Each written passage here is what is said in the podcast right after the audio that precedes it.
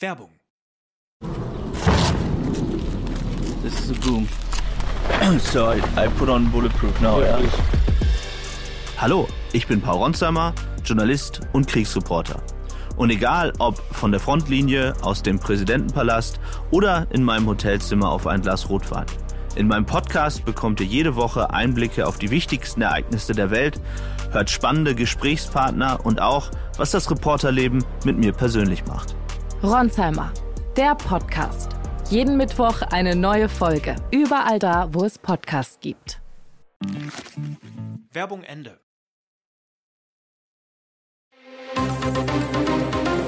Das Bild News Update. Es ist Freitag, der 29. Dezember und das sind die Bild Topmeldungen. Millionen Eigentümer und Mieter betroffen, neue Grundsteuersauerei. Nicht mehr gesund. Moderatorin Luisa Dellert gesteht Pornosucht. Letzter Deutscher verpasst Dart-Sensation. Psychospielchen gegen Pikachu. Millionen Mieter und Eigentümer müssen fürs Wohnen immer mehr Steuern zahlen. Der Grund, viele Kommunen haben 2023 die Grundsteuer kräftig angehoben. Das Plus beträgt zum Teil mehr als 50 Prozent. Und für 2024 stehen laut Experten weitere Erhöhungen an. Der Verdacht, viele Städte und Gemeinden langen jetzt nochmal zu, bevor in einem Jahr die Reform in Kraft tritt. Dann sollten Erhöhungen eigentlich ausgeschlossen sein. So hatte es 2019 der damalige Finanzminister und heutige Kanzler Olaf Scholz versprochen. Viele Kommunen machen sich nochmal die Taschen voll zum Ärger von Hauseigentümern und Mietern.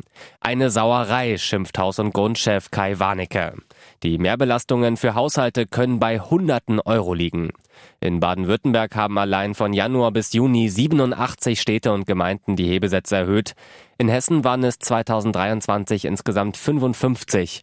Den höchsten Satz verlangt die Gemeinde Lorch. In Niedersachsen hat laut Steuerzahlerbund jede fünfte Kommune angehoben, mehr als doppelt so viele wie 2021 und 2022.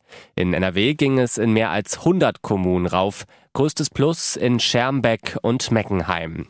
In Thüringen gab es 21 Erhöhungen, am meisten verlangen Gera und Erfurt. Laut Haus- und Grundchef Warnecke wird jeder zehnte Haushalt im nächsten Jahr von höheren Grundsteuersätzen betroffen sein. Sie ist erfolgreiche Moderatorin und Bestsellerautorin. Was bis vor kurzem niemand wusste, Luisa Dellert war jahrelang pornosüchtig. Der Konsum schadete am Ende sogar ihrer Gesundheit. Im Podcast Um 10 ist Licht aus spricht die Moderatorin zum ersten Mal über ihre Erfahrungen. Ich habe eine Zeit lang Pornos sehr, sehr intensiv genutzt und das war irgendwann auch nicht mehr gesund. Der Höhepunkt ihres Pornokonsums war laut Dellert vor der Corona-Pandemie. Bei mir war es wirklich stressbedingt. Ich habe voll viel gearbeitet, war auf vielen Events, stand in der Öffentlichkeit. Wenn sie abends ins Hotel kam, habe sie sich ein Porno angeschaut. Dellert, nicht weil ich Lust drauf hatte, das war eher ein Stressabbau. Wie tief sie in der Sucht steckte, wurde ihr eines Tages auf der Autobahn bewusst. Ich bin Auto gefahren, musste zu einem Termin, hatte tausende Telefonate und die ganze Zeit voll das Bedürfnis, ein Porno anzugucken. Sie sei kurz davor gewesen, an einer Raststätte zu halten, um sich einen Film anzuschauen. Studien zeigen, übermäßiger Pornokonsum kann zu Konzentrationsproblemen, Antriebslosigkeit, Schlafstörungen und Depressionen führen. Bitter, der echte Sex macht Betroffenen oft keinen Spaß mehr, weil sie nur noch mit den extremen Bildern aus der Pornowelt Lust empfinden können. Luisa Dellert hat es geschafft, ihre Pornosucht zu überwinden. Wie? Die Auseinandersetzung mit den Produktionsbedingungen von Pornos und ihr neuer Freund hätten ihr dabei geholfen, sagt sie. Heute konsumiert sie nach eigenen Angaben weniger Pornos. Was für ein verfluchter Unfall vor dem Donaubad in Neu-Ulm. Ein Auto überrollte mittags auf dem Parkplatz des Freizeitbads ein Kind. Der Junge starb am Nachmittag in der Klinik. Laut Polizei passierte der Unfall beim Einparken. Der Autofahrer übersah das Kind auf dem vollen Parkplatz und erfasste es. Der Junge wurde noch vor dem Eintreffen der Rettungskräfte von Ersthelfern unter dem Auto befreit und nach einer Versorgung vor Ort unter anderem durch zwei Notärzte für Kinder in eine Klinik gebracht. Ärzte kämpften dort weiter um sein Leben. Am Nachmittag dann die traurige Nachricht. Wie es zu dem Unfall kommen konnte, ist noch unklar. Die Staatsanwaltschaft ermittelt. Der Schwimmbadparkplatz war am Donnerstagnachmittag für ankommende Autos gesperrt. Das darf's doch wohl nicht wahr sein. Riccardo Pietrezco verpasst hauchdünn das Achtelfinale der Darts-WM. Der deutsche Neuling ärgert mit Luke Humphreys den Weltjahresbesten fliegt am Ende doch raus. 3 zu 4 heißt es am Ende. Pietrezco Spitzname Pikachu verliert zwar den ersten Satz, doch dann dreht er auf und lässt den Ellie Pelli beben. Der sonst so dominante Humphreys kommt gar nicht richtig ins Spiel, auch weil der Ellie Pelli klar in deutscher Hand ist. Immer wieder hallen deutsche Gesänge durch den Darts-Tempel. Pietrezco bleibt in seinem größten Match der Karriere cool. Er gewinnt drei Sätze in Folge, schwebt auf Wolke 7. Humphreys kontert dann aber, sichert sich den fünften Satz. Danach zeigt er in die Ecke der deutschen Fans. Provokativ lässt er sich bei seinem Wurf viel Zeit, will so den Deutschen durcheinander bringen. Ein Psychospielchen, das hilft. Pikachu kann seine Chancen nicht mehr nutzen. Ihm machen die Nerven zu schaffen. Das lässt sich Humphreys nicht zweimal sagen und sichert sich den sechsten Satz. Die deutschen Fans verstummen, die Engländer werden laut. Am Ende zieht die Nummer drei der Welt durch, gewinnt das Match. Unnötig. Humphreys legt sich nach dem Spiel erneut mit den deutschen Fans an. Provokativ jubelt er in die deutsche Ecke, hält sich die Hände hinter das Ohr. Damit sind alle deutschen Teilnehmer ausgeschieden. Florian Hempel, Martin Schindler und Gabriel Clemens waren ebenfalls in der dritten Runde gescheitert. Am Samstag trifft Humphreys auf Joe Cullen, der sich am Nachmittag gegen Ryan Searle durchgesetzt hatte. Und jetzt weitere wichtige Meldungen des Tages vom Bild Newsdesk. Exklusiv Knallhartplan von Arbeitsminister Hubertus Heil. Kein Bürgergeld mehr für Jobverweigerer. Jetzt geht es den Faulpelzen ans Geld. Arbeitsminister Hubertus Heil, SPD, will Stützeempfängern, die einen Job ablehnen, das Bürgergeld streichen, und zwar komplett, erfuhr Bild. Heißt, hat ein Bürgergeldempfänger keinen Bock auf Arbeit, bekommt er statt 563 Euro im Monat, das ist der Regelsatz ab 2024, erstmal 0 Cent vom Staat. Konkret sieht der Heilplan, den der Arbeitsminister am Donnerstag für die regierungsinterne Ressortabstimmung an die anderen Ministerien verschickt hat, vor, Totalverweigerern wird die Regelleistung für bis zu zwei Monate komplett, also zu 100 Prozent gestrichen. Lediglich die Wohnkosten zahlt der Staat weiter, damit der Arbeitslose nicht obdachlos wird. Die neue Sanktion soll bis zum 2. Januar in der Regierung abgesegnet werden, dann schnellstmöglich im neuen Jahr greifen.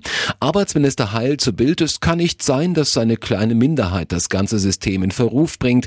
Die überwältigende Mehrheit der Leistungsbezieher arbeite konstruktiv mit. Wer aber nicht nicht mitzieht und sich allen Angeboten verweigert, muss mit härteren Konsequenzen rechnen. Die Sanktionsmöglichkeiten gegen Totalverweigerer werden wir daher verschärfen. Für den SPD-Politiker eine Frage der Gerechtigkeit. Wen Krankheit, Arbeitslosigkeit oder ein Schicksalsschlag treffe, der kann sich auf den Sozialstaat verlassen. Aber bei Faulheit soll das nicht mehr gelten. Hintergrund der Strafmaßnahme, die Ampel muss sparen. Alle zu dumm. Katja Krasavice rechnet mit Männern ab.